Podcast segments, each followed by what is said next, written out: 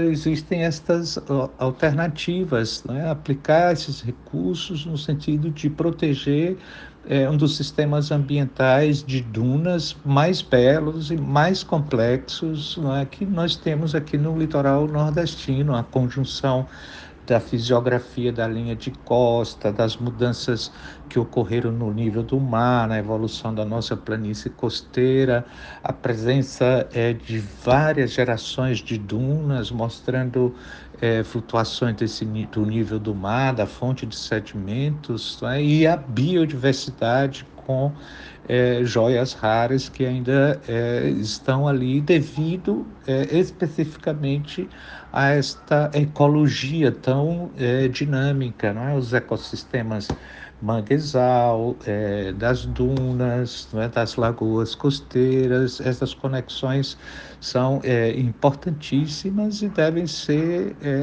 preservadas pelo mínimo de acordo com a legislação é, que protege essas áreas é, de proteção integral, como são os parques.